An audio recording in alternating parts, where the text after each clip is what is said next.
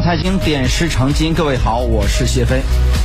国家统计局发布数据显示，今年一月中国制造业采购经理指数，也就是 PMI 为百分之五十一点三，虽较上月下降零点六个百分点，但是截止到目前已经连续七个月位于百分之五十一及以上。那么 PMI 呢，连续多个月处于扩张区间，显示制造业总体仍然处于复苏期，但供给需求复苏动能减弱。相关话题呢，马上来请教一下北京现场的嘉宾，中航基金首席经济学家邓海清先生。中办和国办在近日发布的建设高标准市场体系行动方案当中呢，涉及消费、股市等一系列的政策，当中呢再一次的明确要建立常态化的退市机制，培育资本市场机构投资者。那么，这是否意味着能够推动资本市场未来更加机构化，令资本市场更加朝着价值投资的方向发展呢？我们来听一下邓海清先生的分析解读。啊，这个是其实是一个非常有意思的一个我们目在这一个月里可所观察到的一个现象。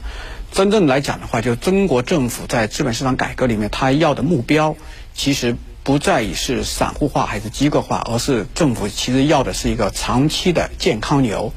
那么，在过去一五年、一六年内，是中国资本股票市场的这个泡沫以及的话。就是破裂。那么在这个时候，大家市场基本上都把它归因为是由于中国的投资者主要是散户化带来的这么一个负面影响，从而的话呢，导致了就是就是认为中国的股票市场需要机构化才能够走向一个健康牛、一个长期的慢牛的这么一个就是微观投资主体。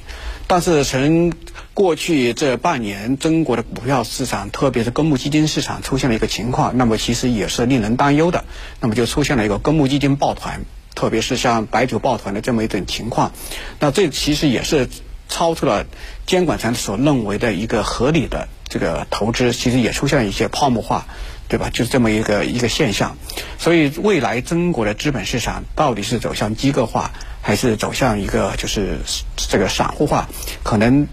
从本质上来讲的话，价值投资本质的问题其实是在于的话，能找到一个合理的，就是市场的一个长期健康牛的一个一个市场主体，而并不是在于的话是散户还是在这个机构。那现在我们也看到，就是美国出现了一个就是美国市场的散户化，那么中国出现了一个就是。